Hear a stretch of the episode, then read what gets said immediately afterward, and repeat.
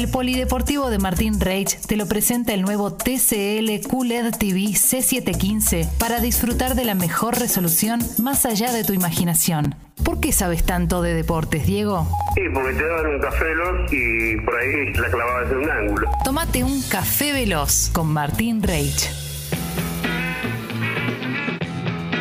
Qué lindo, ¿eh? Café Veloz con Martín. Vamos todavía. Vamos amigos, eh, breve de tenis, Nadia Podoroska, que lamentablemente a esta hora ya perdió. Porque primero festejamos lo que pasó ayer, eh, pero el deporte vuela, ¿no? La Rosarina que le había ganado a Serena Williams, histórico, de 39 años, Serena 23 Grand Slam, ídola de Nadia de chica, y en casi dos horas ayer le ganó a Serena la emoción. Y después, ojo, siempre pasa en el deporte esto, cuando le ganás a un grande en el fútbol, tenis o lo que sea, al día siguiente tenés que rápidamente ponerte el chip y seguir. Bueno, lamentablemente perdió con la corbata Petra Matric, Martic eh, hace un rato, así que eliminada del Master 1000 de Roma, pero se llega una sensación que quién se la va a sacar, Nadia Podoroska, que es haber eliminado a la gigante, sí, a un mito del tenis viviente, que es Serena Williams, esto en Roma, donde sí había avanzado Fede Del Bonis para los varones eh, en, en Sí. paralelo y había caído ya en el, había quedado en el camino el Peque Schwarman, ¿eh? Esto también lo decimos. Bien. Ayer el Atlético Madrid eh, hizo los deberes, ganó, le ganó 2 a 1 a la Real Sociedad, segundo gol de Ángel Correa, eh, lo hizo Angelito que tiene una buena temporada ya consolidándose en el equipo del Cholo, arriba Ángel Correa y Luis Suárez, eh, linda dupla, y acaricia el título, a dos fechas del final, le saca 4 al Barça, le saca 5 al Real Madrid, pero el Real Madrid juega con el Granada hoy, puede, puede acortar diferencias. Pero así todo, el Atlético sigue dependiendo de, sí mismo. A ver si se le da al Cholo esta vez la liga. La Champions que cambió la sede, otra vez se queda Estambul con las ganas. Ya había pasado eh, el año pasado en pandemia, que recuerden que toda la, la ¿La instancia, podés creer vos? Me molesta, ¿eh? toda la instancia final se había jugado en Lisboa y se la sacaron a Estambul. Y esta vez parecía que Estambul se lo llevaba el 29 de mayo. Y finalmente Estadio do Dragao, esto es en Oporto, también Portugal, pero no va a ser Lisboa. Va a recibir eh, a la final de, de la Champions entre el City y el Chelsea. Eh, el gobierno británico había con la Federación Inglesa propusieron Wembley. Que tiene lógica porque son los dos equipos ingleses. Vos decís, es lo más lógico. sí. Lo que parece que frenó eso es que tanto periodistas como patrocinadores y alguna gente de, que tenía que estar no te podía garantizar Wembley el, el tema de los traslados fáciles y la cuarentena que tenían que hacer antes y después. Entonces se decidieron por Portugal, que está visto como lista, está en la lista verde, eh, Oporto y Portugal en sí, del Reino Unido. Entonces los que vuelven no tienen que hacer la cuarentena. Perfecto. Así que dentro de todo les cierra bien que, que la final se juegue, se juegue ahí. Eh, Facundo Techo va a ser el árbitro de Boca y River el domingo 17.30 en la bombonera por los cuartos de final. Eh, pasa uno, eh. recuerden que acá es Es eliminación. tremendo, ¿eh? Ahí Puede haber penaltis, claramente. Puede haber penaltis, eh, obviamente. Eh, Cardona tiene el alta, ¿sí? después de algo que parecía delicado de salud. Bueno, finalmente ayer tenía el alta. Para- pasa que hace unas semanas que no se entrena. Veremos qué decide hacer Miguel Russo, porque en su momento Cardona, hace no tanto, le, le hizo muy bien a Boca. Sí. No me sorprendería que lo tire un rato a la cancha así, ¿eh? No me sorprendería. digo. Gran jugador. eh. Recuerden que, perdón Martín, Sí, que el fútbol no. es un deporte Metete, que Diego. el fútbol es un deporte que juegan los flacos pero definen los gordos. Es verdad, es verdad. Así que Pero Cardona juego- es un imprescindible, es un esencial. Eh, para mí, de- desde que Riquelme dejó Boca como jugador, Edwin Cardona, en cuanto al puesto y a lo que hace, es lo más parecido. Muy lindo. Por las Sí, pausas, por esa media distancia que de repente te saca un latigazo y, y es gol.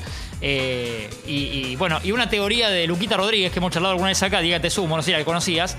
Cle- Clemen la va a contar mejor que yo, pero hace al jugador colombiano, por favor, Clemen. Juega sin contexto.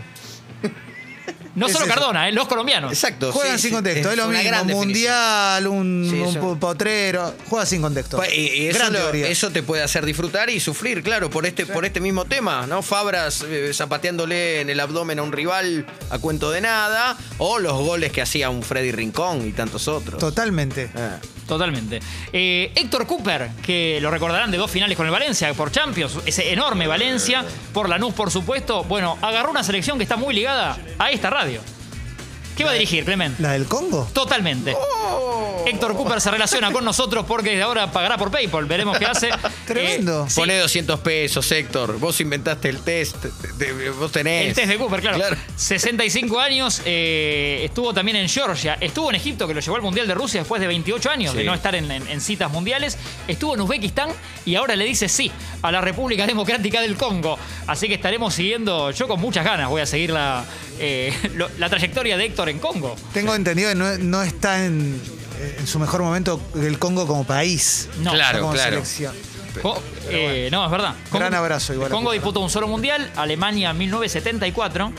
Tres partidos jugó, tres partidos perdió, Ah. cero goles a favor, 14 macana. en contra. Bueno. Así que veremos cómo. Argentina en el 2002 no le fue demasiado, mucho mejor. No, ¿eh? la verdad, la verdad. Hay que superar eso igual. Tengo ¿no? que meter el yo, siempre. Sí, sí, Claro. sí, sí. Está, está bien, está bien. El empate que sacó River ayer eh, con Junior en Barranquilla, en un partido, acá muchos destacaban, eh, yo mientras veía el partido seguía un poco el hilo en Twitter, destacaban lo de Mariano Clos y Diego La Torre en la transmisión, cómo es verdad, y mucho colombiano, como a favor de ellos y enojado con sus periodistas porque cómo contextualizaban lo que pasaba fuera del estadio, lo social en Colombia, en Barranquilla. Que se jugaron también partidos en Pereira, se jugó más tarde Atlético Nacional de Colombia y Nacional de Uruguay. Hablábamos con Diego fuera del aire que Gonzalo Vergesio cuando van al saludo le dice al árbitro como el problema es de no, no tenemos que estar jugando acá. Claro, en el sorteo el árbitro dice, bueno, esto es un partido, y Vergesio aprovecha sabiendo obviamente que, que lo están tomando los micrófonos y que al no haber público Claro, se y hace un descargo, dice, necesitamos más empatía, somos todos compañeros. Más ¿no? empatía de ellos, si lo señala el Claro, capitán los de-. Qué grande.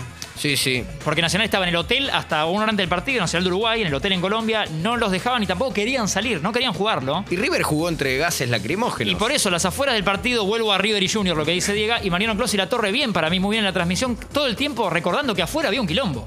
Independiente viene jugando entre gases lacrimógenos, ¿no? Sí, es distinto el caso, pero sí. pero sí. Y después Klos también era, era tendencia en Twitter porque eh, el, el que hacía campo de juego para los colombianos se llamaba George Michael de la Hoz.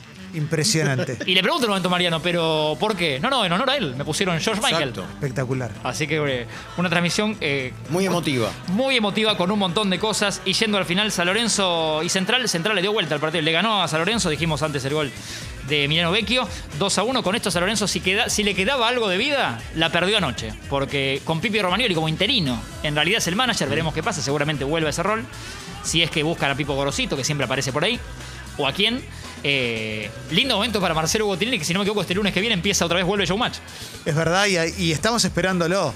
Estamos, estamos. Y está en, boca, Ansiosamente. está en boca de todos o en caras de todos. No sé si vieron la tapa de la revista. ¿No? No la vi. No, hay, hay un escándalo con eso. ¿Qué un pasó? escandalete. Eh, es- Escandalón. Es, es el rostro de Marcelo, es la tapa de la revista Caras. Sí. Eh, y hay, es un rostro muy raro, vos decís, mucho Photoshop, mucho delineado, mucho... eh, y parece que ya aclararon que la foto la mandaron de la producción de Marcelo, como... eh, ¿no? Wow. como esta pone. Ah. Y parece que no lo, no lo beneficiaron, pero para nada. eh. Hay eh, Uh, un escándalo de proporciones hoy por hoy en Argentina por eso. No sabía, Mirá, mirá. la vamos a buscar. Cierro con este dato y buscamos lo de Marcelo. Eh, lindo gesto lo del Ajax. ¿eh? No sé si vieron lo que hizo el Ajax de Holanda. No. Eh, bueno, campeón de la liga, de la liga holandesa hace, hace unos meses. Como sus hinchas, por supuesto, no pudieron presenciar los partidos, sus eh, 42.390 eh, espectadores socios, sí que tienen por, por algo siguen pagando una cuota. ¿Qué hizo el Ajax? Fu- fundir su trofeo. Y eh, hacerle el mismo número, o sea, 42.390 estrellitas pequeñas, y se las hizo llegar a cada hincha. Buenísimo. Lindo. Me encanta. Muy lindo gesto. Machu. Como que vos tenés, cada uno de nosotros tres, y Tincho también, tenemos eh, esa partecita simbólica del trofeo. Me encantó, me encantó. Eh, Así que me chapó para el. Ajax de Tagliafico. Gracias, Tincho. Por favor. El Polideportivo de Martín Reich fue presentado por el nuevo TCL QLED TV C715. Disfruta de la mejor resolución más allá de tu imaginación.